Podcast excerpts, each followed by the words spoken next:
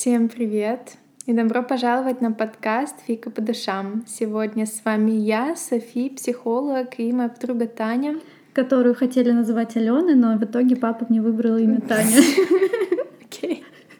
Она программист, да. И мы сегодня собрались поговорить на очень личную интимити тему. Мне кажется, она и личная, и общая одновременно. Да. Поэтому, мне кажется, всем будет интересно послушать и про то, как у нас дела. Немножечко, я думаю, сначала мы поговорим, а потом уже перейдем к общей теме с подкреплением какими-то личными примерами.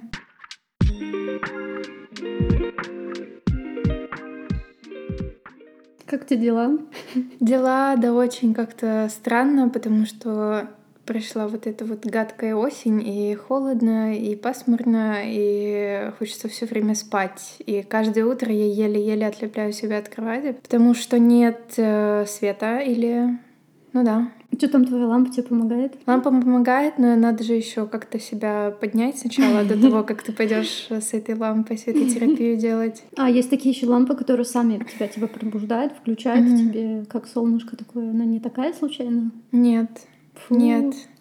Полезная А, функция. Да, то есть мне надо проснуться в темноте, и я не просыпаюсь в темноте. Я очень много сплю просто до того, как не станет светло, и тогда я просыпаюсь. И нужно себя поднять и посадить за стол, включить в розетку эту лампу, нажать на кнопку. Вот это все, знаешь, все так очень долго тянется, и Тебе потом нужна еще была бы умная сидеть. Philips лампа, которая тебя Пробуждает. пробуждает. Да.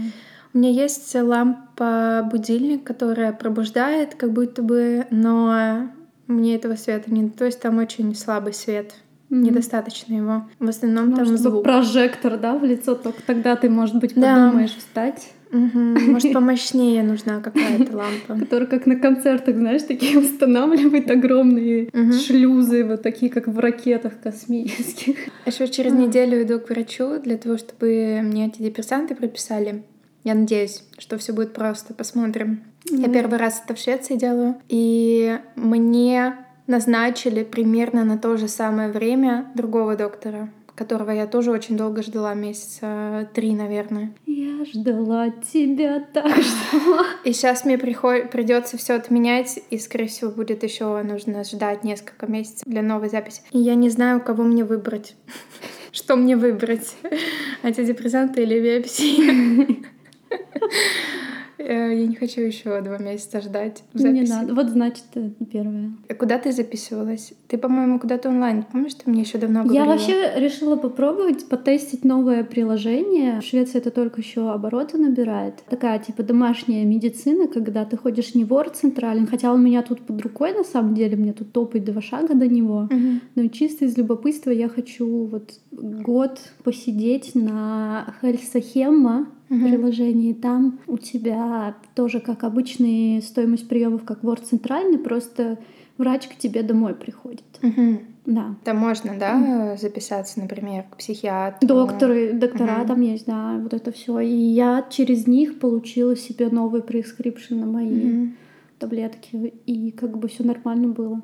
И то у меня даже прием бесплатно обошелся, потому что я с ним чатилась, а чат Мгм. это считается бесплатно. Мгм. То есть ты можешь там ему в чате скинуть, что ты до этого пил, какие медикаменты, например, Мгм. чтобы обновить тебе статус. В моем случае это было так, что я сфоткала там на 1.77, какое у меня было название, какая дозировка. Мгм. Ну, у меня просто так в коротенько спрашивал, типа, что случилось, почему я ему чуть-чуть расписала это, и он Мгм. мне как бы ну, назначил сразу. Но он мне очень помог в итоге, и еще это бесплатно, короче, оказалось. Класс. Я не, не могу советовать, потому что я только-только с ним Мгм. начала взаимодействовать, я потестю, там, может быть, через годок поделюсь, потому что мне интересно, как там будет работать, когда я, например, заболею, Мгм. конкретно я там буду лежать с какой-нибудь Мгм. ангиной или еще что-то, посмотрим, как они в этом случае действуют. Мгм. Посмотрим, как они там анализы берут, что какой у них с собой кейс, чемоданчик сюда не надо, Мгм. выезжает.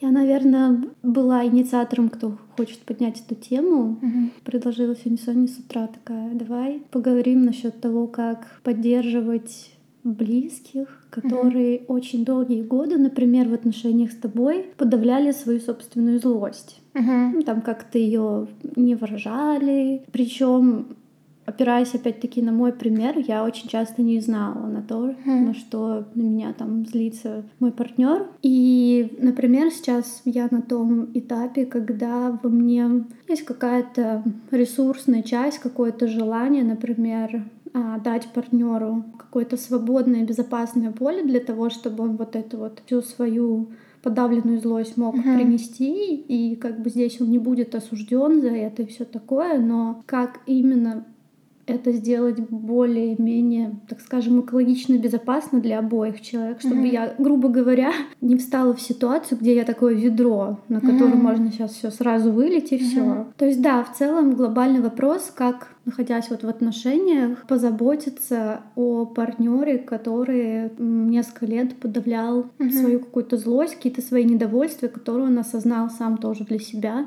например, недавно. Mm-hmm. Как позаботиться в том числе о себе, и чтобы вот все, короче, было более-менее mm-hmm. нормально пройдено в этом плане. Чтобы как-то пережить этот этап, кризис. Да, да. И я, честно, ну, начитавшись там всяких твиттеров, психологов, ну, я понимаю, mm-hmm. что злость в отношениях — это нормально. То есть у меня нету, как раньше, когда я была там зеленой соплячкой, я думала, что все, если на меня партнер злится, значит, он меня не любит, вот это mm-hmm. вот все. Ну, это я просто списываю на возраст и на незнание того, как работают отношения, в принципе. Да. И я очень сильно на это злилась, и там могла тоже в том числе высказать это там когда-то давно человеку, но опять-таки просто я не знала. Сейчас я поменялась, uh-huh. я уже не считаю, что если ты выражаешь злость человеку, то это как бы про то, что тебя не любят. Uh-huh.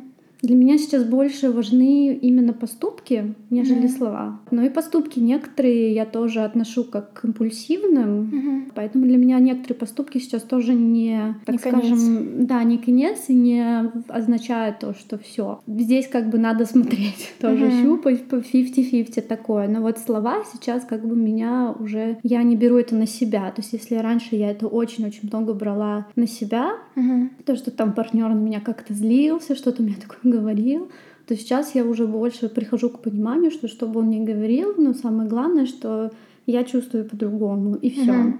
Ну вот, в принципе, ты весь секрет на самом деле и сама же себе на вопрос ответила. Если вкратце, да. Подкаст вот... закончен. Да, всем пока.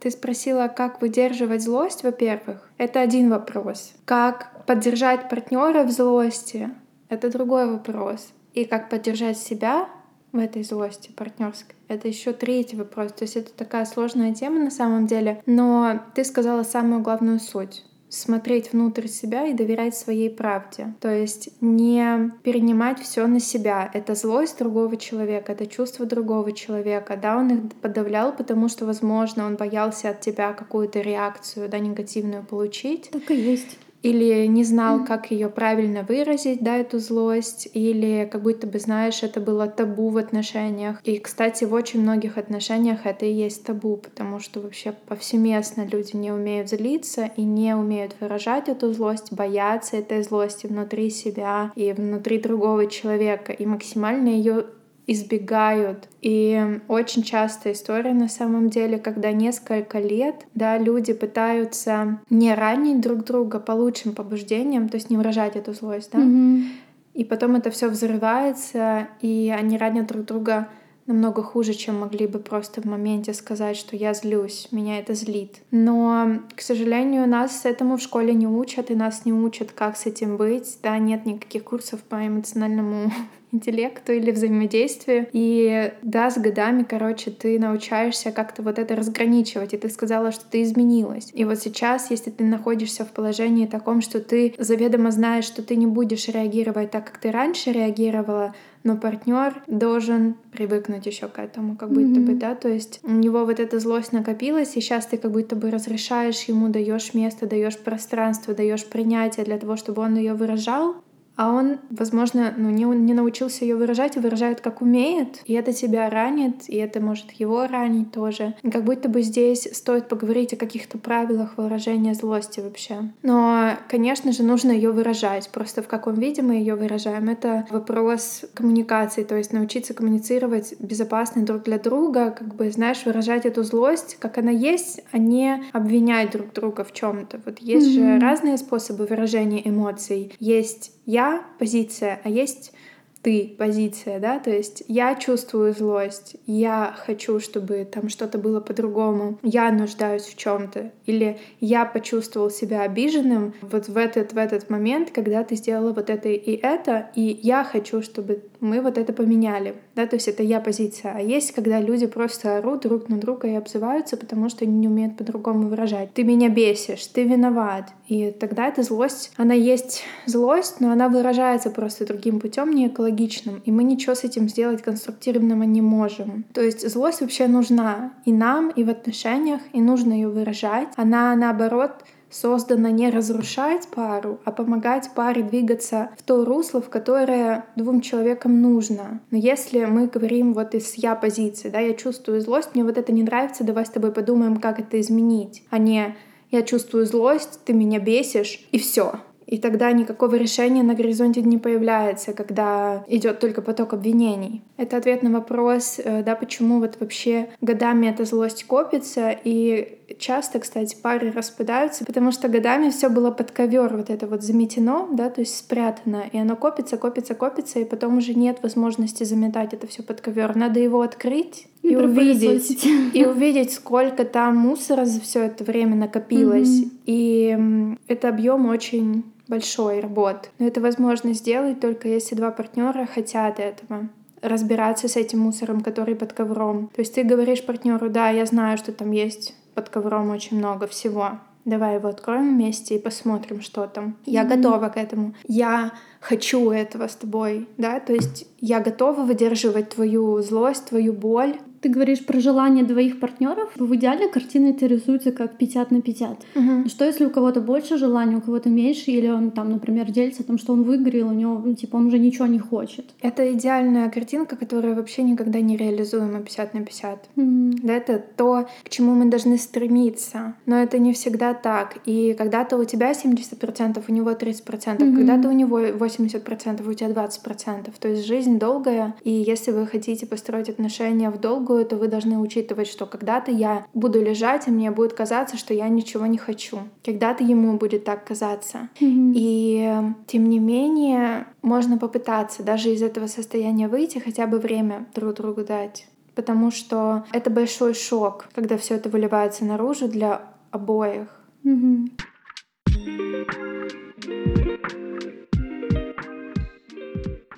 Как себя еще научиться в этом поддерживать не только партнера, потому что как ты можешь поддерживать партнера, если у тебя самого ресурс заканчивается, да, и ты больше не способен, особенно если партнер очень агрессивно выражает свои нападки, да, и все свои подковерные вот эти вот загашники достает и вываливает на тебя и говорит, вот это все ты, да, то есть, может быть, и такое, когда в, в ты позиции это все выражается, не в я ну, позиции. Ну, может, это даже, мне кажется, в современных реалиях все немножко такие умные, начитанные, и не обязательно, типа, говорят вот такие обидные слова, вроде как uh-huh. мудак там и все вот это вот. Но мне сейчас кажется, это более какое-то переросло в литературный такой немножко скрытый вид, когда ты обвиняешь во всем партнера, даже не говоря, что ты во всем виноват. Ну, даже можешь сказать, я не знаю, мне грустно, что вот все, ты меня довела до такого состояния состояние. Ты же не говоришь в этом моменте. Ты буквально говоришь, ты довела меня mm-hmm. до такого состояния. Очень сложно это не воспринимать на личный счет, потому что если это правда так, если это правда, что каким-то своим поведением, да, ты причиняешь боль. Но это неплохо и нехорошо, смотря что мы с этим будем делать, что ты хочешь. Окей, человек может сказать, ты виновата, что ты довела меня до такого состояния, не прямым текстом, может быть, ну, как бы ты сделала вот это и вот это, и я почувствовала вот это и вот это. Это я позиция, да? За, след за этим нельзя просто оставить это так. Нужно сказать, но я хочу чего-то, mm-hmm. я нуждаюсь в чем-то, я нуждаюсь, чтобы ты там больше так не делала. Mm-hmm. Или я нуждаюсь, чтобы ты ну, просто извинилась, например. Или я нуждаюсь в какой-то форме поддержки, любви, заботы и так далее. То есть нельзя просто сказать, ты сделала вот это и вот это, я почувствовала вот это и вот это. А, ну, окей. Угу. Ну, мне кажется, в таких случаях очень, действительно, как ты сказала, сложно не принять на себя, и можно виноватым саму себя почувствовать, даже если ты партнеру. Да. Даже если партнер тебе не говорил, что ты напрямую виноват. Типа через вот это я сообщение, я там почувствовал то-то, то-то, потому что ты сделал вот это, вот это. Все равно как будто получается, что вина Да. в воздухе. И тут нужно спросить, окей, я виновата, мне жаль, а что ты хочешь вместо этого? То есть не оставить это просто, я виновата и все, точка. Я делаю ошибки, ты делаешь ошибки, все люди делают ошибки, но мы можем как бы учиться на них. И даже если я сделала что-то не так, мне очень жаль. Блин, ну все могут сделать что-то не так по неведомости, по незнанию, по... Как ты сказала, я была молодая и не понимала вообще чего ни про отношения, ни про себя, ни про мир вообще, и как там нужно общаться. Вообще раньше никто не знал, как нужно общаться, все просто друг на друга орали. Этому в школе не учат. Очень редко тебя этому родители могут научить. Меня родители этому не учили. Меня родители учили наоборот сдерживать свою злость, ее не показывать, не высовывать, о чувствах не говорить. Короче, мне недавно скинули картинку о том, что я раньше думал, что ключ к успешным, там, здоровым отношениям — это говорить друг с другом, пока не вырос и не понял, что главное, вы можете сколько угодно разговаривать, но главное, чтобы у вас было понимание. И вот это вот, как достичь понимания, Мгм. оно, мне кажется, самое сложное. Да, но понимание невозможно достичь, если не говорить. Да. И если не слушать. Ведь говорить мало, надо еще слушать, правда, и слышать.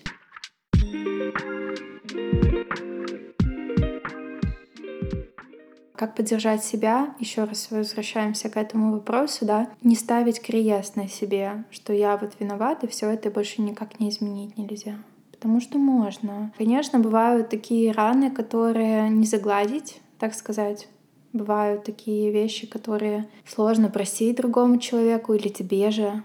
Да, если человек что-то как-то сделает, что ну, невозможно просто так взять и откинуть. Мгм. И тогда нужно дать человеку право выбирать. Дать ему право выбирать время, сколько ему нужно для проживания этой боли. Дать ему право выбирать остаться здесь или уйти.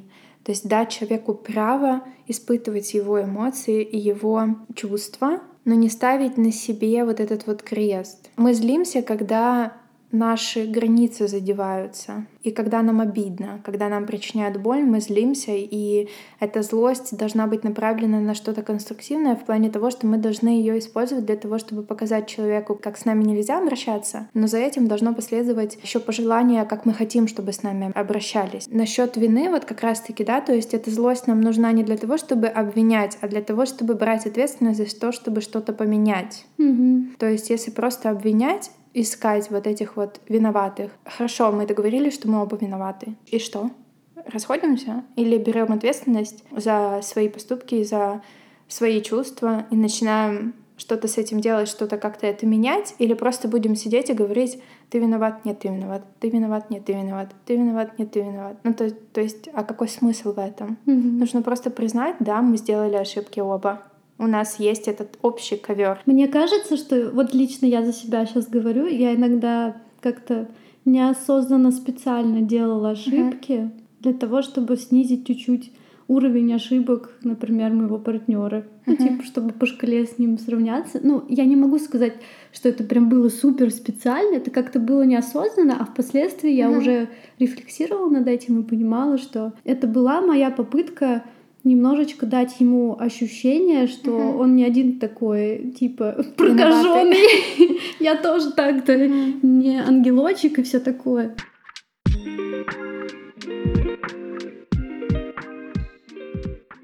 Одно дело тоже выдерживать, поддерживать в злости человека, Мгм. когда он как бы более-менее относительно стабильный, и Мгм. другое дело, когда он сам болеет, например, Мгм. это еще сложнее. Сложно как бы показать какую-то хорошую картину, потому что человек тебя в этом моменте не услышит просто. Мгм. Ты хоть как можешь кричать, говорить или не говорить, показывать Мгм. своими действиями о том, что ты здесь сейчас рядом и все нормально, можешь доверить безопасное пространство. Мгм. но человек тебя может просто не слышать в этот момент, потому что у него сейчас вот черные очечки на глазах, которые... Это правда. Да. Это очень сложно, но нужно довериться в этот момент человеку, что он выздоровеет Мгм. что ему станет лучше, что ему станет легче. Возможно, он как-то по-другому на это посмотрит. Дать какое-то время и пространство ему побыть в этом состоянии, потому что что-то его туда привело. И он не по пустой причине да, в этом состоянии находится. Конечно. И нужно дать какое-то время. Очень часто люди, люди спрашивают, какое время? М, А сколько нужно? Две недели? Месяц? Я подожду. Что? Вы не знаете, какое время? Вы не знаете, какое время уйдет на выздоровление? Да, мы не знаем. Да. Здесь очень сложно сидеть и ждать, но правда в это время нужно позаботиться о себе. Пока человек выздоравливает, приходит в себя, нужно позаботиться о себе, чтобы у вас тоже ресурс был потом вместе об этом поговорить. Потому что человек в болезни может делать тоже какие-то вещи, которые вас будут ранить, потому что за него говорит его болезнь, так сказать, да? И очень сложно не воспринимать это не на свой счет, не на его счет, а увидеть, что это правда говорит депрессия. Это правда, что с вами все окей, и с ним все окей. Нужно просто время. Годами это копилось, и вот сейчас мы хотим, чтобы за месяц все прошло. И когда люди идут в семейную терапию, они ждут, что мы вот сейчас сеанс два поговорим, найдем причину, исправим ее, и все, будет хорошо. А потом оказывается, что мы годами создавали эту проблему, и теперь нужно хотя бы годик для того, чтобы это все У меня тоже разрулить. такие ощущения, что где-то годик примерно нужен в терапии. Потому что, например, в нашем случае мы сколько уже там два-три раза, по-моему, отходили, но пока все только ухудшается. Да, и люди приходят и говорят, я часто отсылаю своих клиентов с проблемами в отношениях в терапию, и они приходят потом ко мне и говорят, ну типа, зачем вы меня туда послали, ничего не меняется. Мы там были там три раза или четыре, ничего не поменялось. Когда? Ну, ребят, вы 10 лет в отношениях вместе. Вы жили по определенным законам, по определенным правилам. И вот сейчас вы хотите построить новые отношения с тем же человеком, и ваш мозг пытается действовать так же, как он действовал все эти 10 лет. И чтобы это поменять, ну, нужно время. Конечно, усилия, там, желание двух партнеров в идеале, да, там 50 на 50 и все такое, но еще и время. Мгм. Мы не можем то, что мы накопили за 5-10 лет, просто решить за пару сессий. Как и в личной терапии, так же и в семейной. А еще знаешь, в чем проблема? Что в личной терапии ты один, а в семейной терапии вас двое. И здесь как будто бы двое больше времени нужно для Мгм. того, чтобы два человека прожили какие-то свои процессы. Конечно, помогает там терапия на стороне, личная, да, и все такое, но нужно просто продолжать делать. Неважно, если вы там на дне, если вы вообще не верите, что это сработает, если вы там, я не знаю, уверены, что это не сработает, но у вас есть все еще желание дать этому время, то просто нужно продолжать. Тогда вы не поймете, что ну вот все, Мгм. это конец. И насчет злости, да, ведь правда в терапии мы и учимся и злость тоже выражать и выдерживать, и со своими чувствами быть, и быть с чувствами партнера. И ведь это тоже непросто. Это тоже очень-очень стрессово, и все это переварить еще потом надо. Да, а люди хотят просто за пару сессий все перевернуть. Новый мир, новые отношения, новые мы и все вот это вот. И, к сожалению, они не готовы к тому количеству дерьма, которое накопилось. И Мгм. это очень-очень сложно. И Мгм. на другой стороне этого путешествия выходят очень сильные и очень осознанные и готовые к именно настоящим отношениям, где не запихивается под ковер, а уже больше нет такого варианта, да, уже, там уже места нет, уже Мгм. надо как-то по-другому. И вот это по-другому — это новые отношения, то есть вам нужно, грубо говоря, вот эти все старые процессы завершить, провести ревизию того все, что было, того, что не подходило, того, что злило, того, что обижало и так далее. И это всегда не один партнер, это всегда оба партнера. Это совместное имущество накопленное. Понять вообще, что происходило, как мы хотим, как мы не хотим, и придумать правила построения нового. Мгм. Вот. И это все очень непросто. Да, особенно когда ты не знаешь эти новые правила, пока ты их еще не придумал. Пока ты старый не разберешь, очень сложно придумать новые правила. М.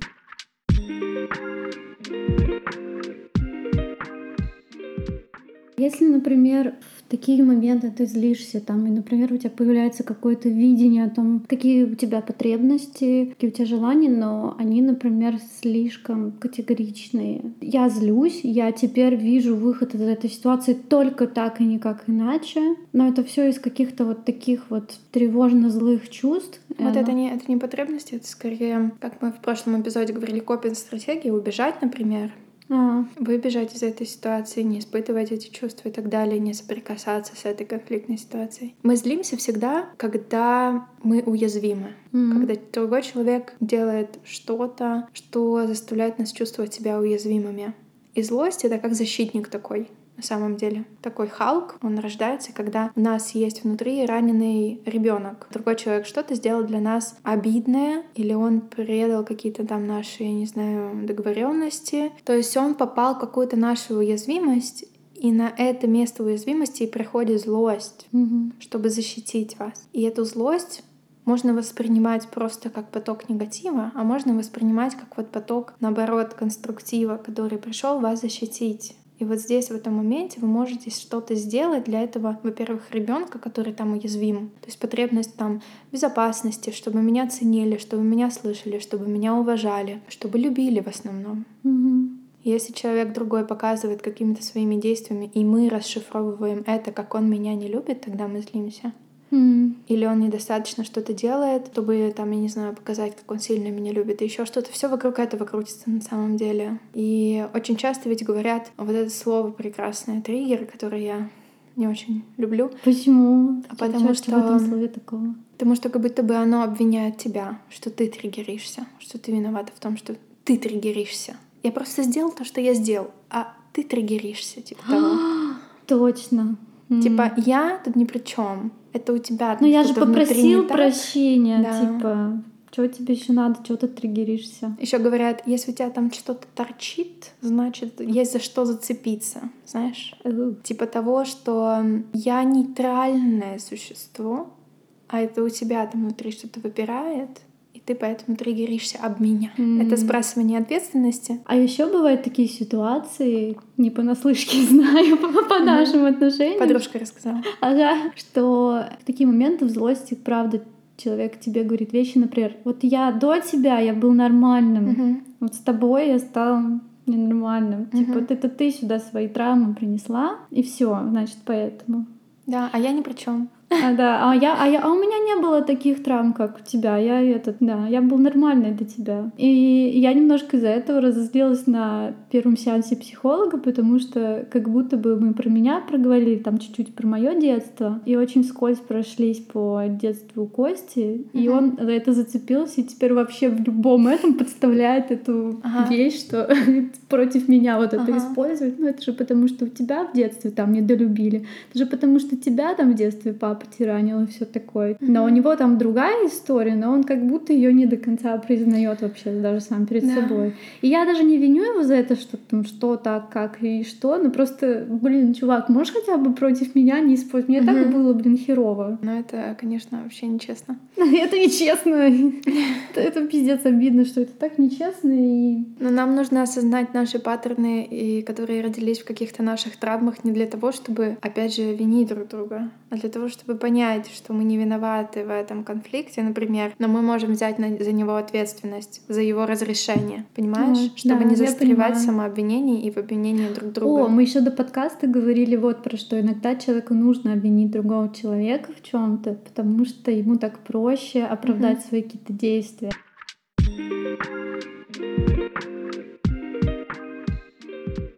Я буду рада, если вы напишите, если вам что-то откликнулось, если вы разделяете какие-то чувства а, наши или Танины специфично, да, потому что Таня больше здесь делилась своим личным. На самом деле ведь это, мне кажется, всем откликается так или иначе.